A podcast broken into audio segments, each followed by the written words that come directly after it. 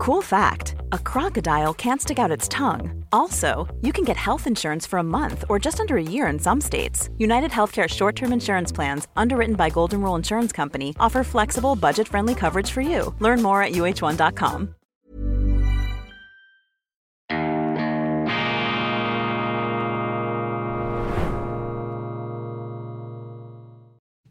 Grüezi miteinander, ganz herzlich willkommen im Wahnsinn der Wirklichkeit, meine sehr verehrten Damen und Herren. Die Welt spinnt, keine Frage. Und wenn die Welt spinnt, dann darf man selber eben nicht auch noch durchdrehen, sondern man muss kühlen Kopf bewahren, am soliden, am bewährten, am überschaubaren auch festhalten. Ja, die eigene Ohnmacht. Wir können die Welt nicht retten, wir können die Welt nicht heilen, wir können unseren eigenen Garten pflegen und wir können schauen, dass der Pegelstand des Wahnsinns durch unser Wirken nicht auch noch erhöht wird. Das ist die zentrale Aufgabe und wichtig ist auch, sich bewusst zu machen, dass die Eigenverantwortung im Zentrum steht unserer Kultur. Ich beobachte da draußen viel zu viel bequemen, billigen Zynismus. Man gibt sehr leicht den anderen die Schuld aber das gilt nicht in unserer Zivilisation, in unserer Kultur, ist seit den Ursprüngen, seit den Wurzeln unseres christlich-jüdischen Denkens, das ja sehr stark äh, vom Judentum inspiriert ist, Altes Testament, die Grundlage des Christentums, auch eine Grundlage des Christentums, ist eben die Eigenverantwortung das entscheidende Erfolgsprinzip, die Lebenshaltung. Wir sind eben keine Islamisten, die immer den anderen die Schuld geben an ihrer Misere, die schwelgen in Opfermythen und Weltverschwörungen und immer sind die anderen die Bösen und man selber hat ja alles richtig gemacht. Diese Verlierermentalität, meine Damen und Herren, die dürfen wir uns nicht zu eigen machen, auch nicht gegenüber den eigenen Politikern. Ja, je lauter man klagt über die Politiker da oben in Bern oder in Berlin, ja, desto dringlicher, desto unbequemer meldet sich ja dann auch die Frage zu Wort, ja um Himmels willen, wer hat denn diese Flaschen da oben gewählt?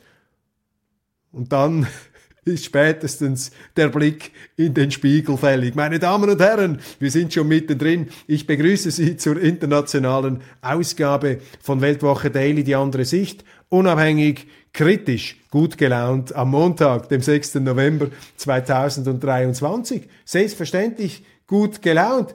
Eine schlechte Laune bringt ja gar nichts. Und je himmeltrauriger, je finsterer der Zustand der Welt ist, umso wichtiger ist es, dass sie ihre gute Laune behalten, sonst bekommen sie Depressionen, sonst ergeben sie sich dem Alkoholismus. Und das kann keine Option sein, das kann keine Lösung sein. Da gebe ich lieber mit Weltwoche Daily sozusagen eine tägliche Ersatzdroge ab. Ja, ich bin vielleicht Ihr äh, Methadonprogramm des Optimismus, Ihre Ersatzdroge. So, aber jetzt genug der Vorrede. Kommen wir zu den guten Nachrichten.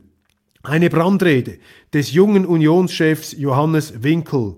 Zitat, Deutschland hat keine Identität, kein Selbstvertrauen. Ein Jungpolitiker haut da auf die Tischplatte. Das ist eine gute Nachricht. Es zeigt Ihnen, dass eben dieser Wahnsinn, der da draußen tobt, und diese Schlagzeilen und diese fürchterlichen Bilder, die wir sehen, jetzt nicht primär aus dem Gazastreifen, das sind apokalyptische Bilder, aber auch auf unseren Straßen, Islamisten-Demos, in Deutschland haben sie das Kalifat ausgerufen. Müssen Sie sich das einmal vorstellen? Das Kalifat. Also ISIS, Islamischer Staat, Hamas.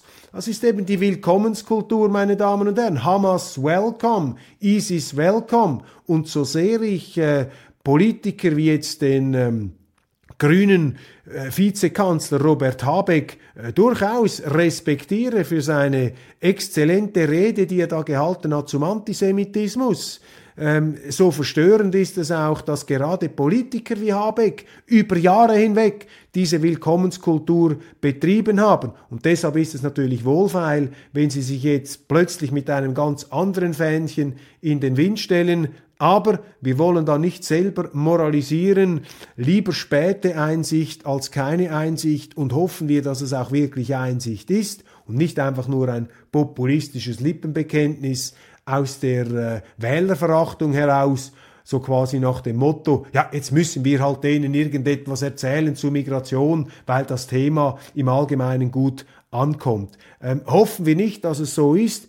Ich glaube, es ist nicht so, ähm, aufgrund auch eben meiner Einstellung, dass äh, der Mensch äh, und auch der Politiker lernfähig ist. Aber diese Bilder da in Essen, ähm, die ähm, auch von einem Kontrollverlust zeugen, stellen Sie sich vor, diese Hamas-Islamisten, ohne jede Zurückhaltung, die haben auch keine Angst, sich da äh, zu erkennen zu geben. Das zeigt auch den Grad des Verfalls einer öffentlichen Ordnung. Das ist die Folge einer Willkommenskultur, die man jetzt rückgängig zu machen hat. Und Darauf äh, sollte man nicht mit Verzweiflung oder mit, mit Hass reagieren, sondern einfach mit nüchterner Sachlichkeit. Es braucht hier politische Lösungen. Man hat jetzt diese Leute nach Deutschland geholt und jetzt braucht es den Rechtsstaat, der eben hier schaut, dass diese Leute tatsächlich im Rahmen des deutschen Gesetzes integriert werden. Diese Last haben sie sich aufgebürdet, weil sie auch als Wähler es zugelassen haben, dass diese Willkommenspolitik stattgefunden hat. Ein zweiter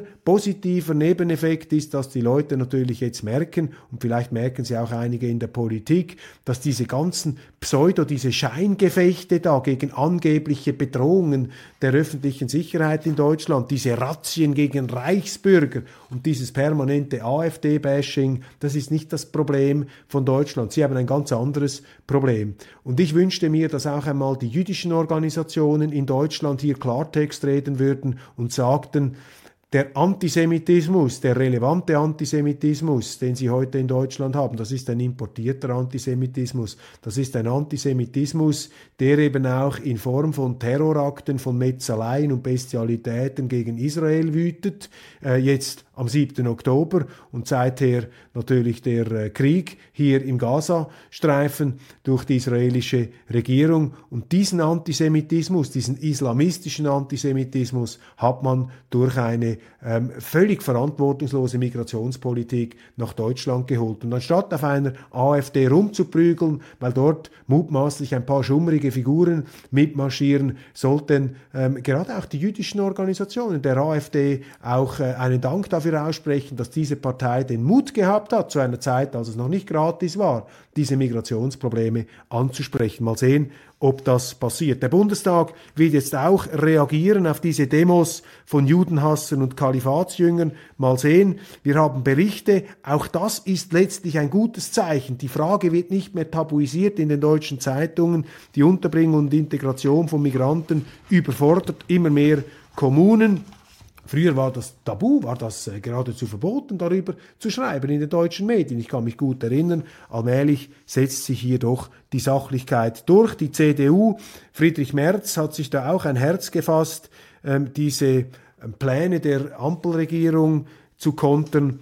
Die wollten ja, dass ähm, Einbürgerungstempo erhöhen, also die Frist senken von fünf Jahren mindestens, bis man eingebürgert wird, auf drei Jahre, äh, in der falschen Annahme meines Erachtens, dass eben eine Einbürgerung auch ein Beitrag zur Integration sein kann. Das ist eine falsche äh, Denkweise, denn die Einbürgerung sollte die Konsequenz eines gelungenen Integrationsprozesses sein und nicht selber ein Integrationsmoment. Weil wenn Sie dann die Falschen einbürgern, dann ist es sehr, sehr schwierig, sie loszuwerden. Und Islamisten, die Leute, die jetzt in Essen ein Kalifat fordern, die müssten sie sofort polizeilich dingfest machen und sofort des Landes verweisen. Einen anderen Weg haben sie nicht. Solche Leute haben hier nichts zu suchen. Und wenn sie die dann auch noch einbürgern wollen, gute Nacht, dann haben sie noch viel mehr Probleme. Ein wichtiger Artikel ist heute zu lesen in der Bild-Zeitung. Und ich finde ihn wichtig, weil er einfach eine Facette aufzeigt, die meines Erachtens noch zu wenig beurteilt wird. Klar, wir haben alle Verständnis für das Leid der Zivilbevölkerung. Das sind schockierende Bilder aus dem Gazastreifen, selbstverständlich. Das ist äh, ähnlich wie wenn man in der Ukraine äh, geschaut hat, die Zerstörungen. Und das, äh, nein, trägt natürlich dazu bei, uns emotional aufzuwühlen. Man muss aber auch hier einen kühlen Kopf bewahren und man muss sich immer wieder die Situation vor Augen führen, auch die unterschiedlichen Situationen. Man hat ja jetzt schon wieder angefangen, den Gaza-Krieg mit dem Ukraine-Krieg äh, gleichzusetzen, das in den gleichen Topf zu werfen. Auch das ist meines Erachtens irreführend, wenn man das macht. Das äh, vernebelt mehr, das äh, produziert mehr Missverständnisse als Klärungen. Und wenn man sich nun mit diesem fürchterlichen Geschehen in Gaza beschäftigt und auch die Empörung, äh, die es jetzt da gibt, eben zu viele zivile Tote, äh, die dadurch Israel verursacht würden. Es gibt ja auch den Aufruf zur Mäßigung. Der amerikanische Außenminister ist jetzt im Nahen Osten. Macron, andere haben sich entsprechend geäußert, auch in Europa. Israel müsse aufpassen, man müsse jetzt eine Pause machen, müsse humanitäre Möglichkeiten schaffen und so weiter. Alles verständlich, alles unbestritten, aber etwas muss man eben auch sehen. Und das ist dieser Artikel da in der Bildzeitung ähm, sehr aufwühlend, sehr eindrücklich. Israelischer Arzt war in Gaza. Hamas baute seine Klinik zum Terrorbunker um. Hamas baute seine Klinik zum Terrorbunker um. Das ist eben auch eine Realität, dass diese Hamas eine Verbrecherorganisation, natürlich, die steht auch irgendwo in einem politischen Kontext, das will ich nicht ausschließen, aber man muss doch auch glasklar zur Kenntnis nehmen, mit was für Methoden diese Hamas arbeitet, nicht nur am 7. Oktober mit diesen Bestialitäten, sondern eben auch, dass sie gezielt zivile Infrastrukturen einsetzen als Schutzpanzer, als äh, Schutzschild und die Absicht natürlich verfolgen, jeden militärischen Schlag ähm, der israelischen Seite als größtmögliches Kriegsverbrechen darzustellen. Und in unserer Öffentlichkeit scheint mir die Sensibilität für die Kriegsverbrechen Israels die scheint, mir, die scheint mir überaus geprägt zu sein gegenüber dem, was die Hamas macht. Und man muss das nicht gegeneinander aufrechnen und gegeneinander ausspielen, aber man muss sich eingestehen, dass es eben nicht so einfach ist. Und auch die Kritik an Israel, die macht es sich eben jetzt zu einfach, weil sie sich da zu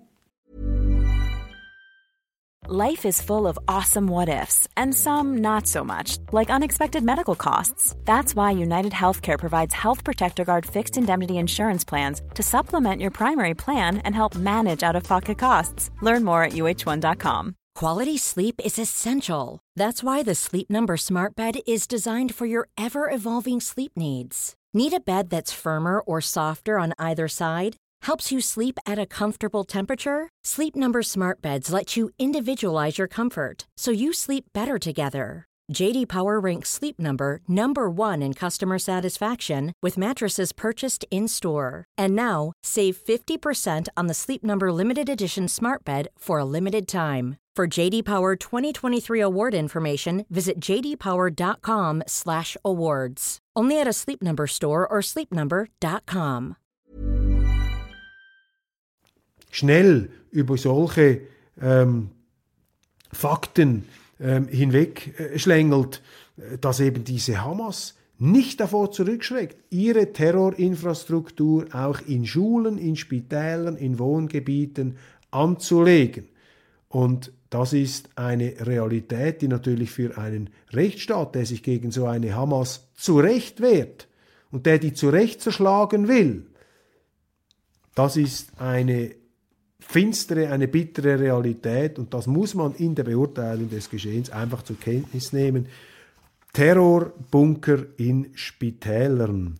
Eine einigermaßen gute Nachricht haben wir vom Hisbollah-Chef bekommen, von Nasrallah. Das ist ja mit Spannung erwartet worden, seine Rede am, am Freitag. Da hat man äh, befürchtet, jetzt könnte auch die Hisbollah eine zweite Front eröffnen, aufgestachelt vom Iran. Das scheint sich nun nicht zu bewahrheiten im Moment. Er hat da zwar eine Brandrede gehalten, selbstverständlich, aber keine zweite Front, da ähm, die ähm, Hisbollah-Strategie jetzt noch nicht auf totale Eskalation, deckt sich mit dem, was unser Ostkorrespondent Pierre Heumann auch in unseren Gesprächen hier schon gesagt hat, könnte ein Indiz dafür sein, dass eben der Weltenbrand jetzt äh, doch nicht äh, mit letzter Konsequenz da angestrebt wird, sondern das Bemühen, das Ganze einigermaßen einzuhegen, eben doch noch vorhanden ist. Wenn der Westen diesen Krieg nicht gewinnen kann, welchen dann?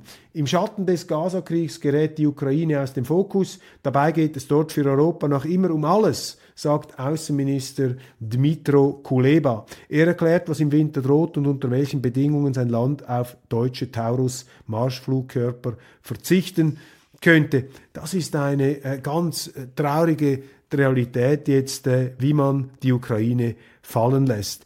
Das ganze letzte Jahr über hat man uns eingetrichtert, hat man uns erzählt, dass in der Ukraine der Westen seine Seele verteidigt, seine Freiheit, seinen Rechtsstaat, seine Zivilisation gegen die finsteren Barbarenhorden aus dem Osten, aus Moskau. Man hat der Ukraine ewige Treue geschworen, Nibelungentreue, wir lassen euch nicht im Stich, wir kämpfen, auch Frau von der Leyen, so lange wie es braucht, so lange wie es geht. Und jetzt merkt man, das Ganze ist eine verlorene Sache. Äh, der Westen geht nicht unter ähm, und die Ukraine allerdings schon. Man hat die Ukraine mit dieser falschen kriegstreiberischen Politik auf Seiten des Westens, man muss das in dieser Deutlichkeit sagen, man hat die Ukraine regelrecht verheizt, denn im April letzten Jahres wären ja, selbst nach Aussagen amerikanischer Beobachter und amerikanischer Diplomaten, die Grundlagen für einen Frieden vorhanden gewesen. Aber da hat der Westen interveniert. Man hat gesagt, nein, das wollen wir nicht. Wir müssen jetzt Putin bekämpfen. Wir müssen sozusagen wie es ein amerikanischer Senator ausdrückte, bis zum letzten Ukrainer äh, kämpfen, um Russland zu schwächen. Man hat die Ukraine benutzt als Vorschlaghammer gegen Russland. Das ist eine hochtraurige Geschichte und ich habe ähm, seit Beginn äh, die, die Hohlheit dieser, äh, dieser Parolen hier kritisiert. Und die, die das kritisiert haben, die sind dann immer äh, angefeindet äh, worden als ähm, Befürworter der russischen Aggression und so weiter, diese persönlichen Anschwärzungen. Aber das ist nicht das Thema. Das Thema ist einfach, dass eine unseriöse Woke-Außenpolitik, eine Gesinnungspolitik des Westens äh, unseriös, weil sie eben in ihrer ganzen Beschwörung von so Grundwerten auch nie ernst war, auch nie ernsthaft war, ähm, hat sie letztlich die Ukraine verheizt. Man hat den Ukrainern falsche Hoffnungen gemacht und jetzt merkt man, dass es nicht aufgeht. Und von Zelensky quasi aus seiner Gummizelle da, aus seinem Kommandobunker kommen immer neue Durchhalteparolen der Volksmeldungen und auch sein Außenminister scheint auf dieser Schallplatte äh, unterwegs zu sein.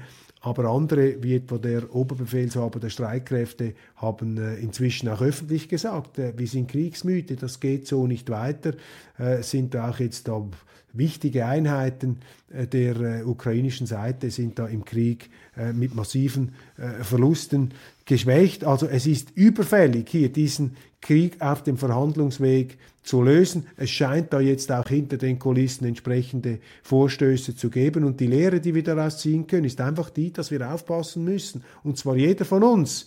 Ähm, dass man sich eben nicht verrennt, dass man nicht anfängt an die eigene Propaganda zu glauben, sondern immer schön kritisch bleibt, weil die Konsequenzen für die Ukraine, für die Ukrainer, die auch dort gestorben sind, die sind gigantisch, das ist eine verlorene Sache und man hätte das alles viel früher beheben können und durch Interpretationen, Deutungen, plötzlich waren ja alles Russlandversteher, plötzlich wussten alle ganz genau Bescheid, was Russland will, was Putin will, waren alles plötzlich Experten, man war zuerst ein Klimaexperte, dann war man Corona-Experte, jetzt war man Russland-Experte und jetzt plötzlich merken die Russland-Experten und die Ukraine-Experten und die Kriegsstrategen und die, die Schreibtischgeneräle und die Meinungsadmiräle, dass sie, ja, dass sie sich geirrt haben, dass es offensichtlich ein bisschen anders ist, als sie sich das da in ihren schönen Schreibwerkstätten ausgemalt haben. Eine ganz tragische Sache. Geiselnehmer entführte seine Tochter schon einmal, auch eine unglaubliche Geschichte am Samstagabend. Ein 35-jähriger bewaffneter Mann ähm, mit Molotow-Cocktails und einer Pistole. Äh, er wollte von Hamburg in die Türkei geflogen werden, als Geisel seine vierjährige Tochter. Auch eine Migrationsgeschichte, ein Migrations- Drama, Abgründe öffnen sich da. Wir schaffen das, ja, wir schaffen das. Wer ist wir? Und was heißt wir schaffen das? Nein, man schafft es eben nicht. Und äh, solche ähm, Nachrichten, aber eben auch diese Islamistendemos in Essen, ähm, glaube ich, werden den, den Deutschen früher oder später, äh, hoffentlich früher, äh, die Augen öffnen, dass es so einfach nicht weitergeht und dass es eben Selbstvertrauen braucht und dass es nicht Nationalismus und Extremismus ist, wenn man sagt, wir wollen diese Ideologien, diese religiös aufgeladenen Ideologien nicht und wir schaffen es eben nicht, wir verkraften nicht die Aufnahme von so und so vielen Flüchtlingen. Also das Schlechte, das Negative, hat immer auch die Eigenschaft, das Positive wieder hervorzubringen. Vielen herzlichen Dank für die Aufmerksamkeit. Das war's von Weltwoche Daily International. Verzeihen Sie noch einmal für die Verspätung. Wir hatten Tonprobleme heute Morgen. Ich musste noch einmal aufzeichnen, musste noch einmal in die Hosen, Hosen steigen. Äh, ganz herzlichen Dank für die Geduld und morgen werden wir wieder pünktlich, wie gewohnt, ab 6.30 Uhr für Sie da sein.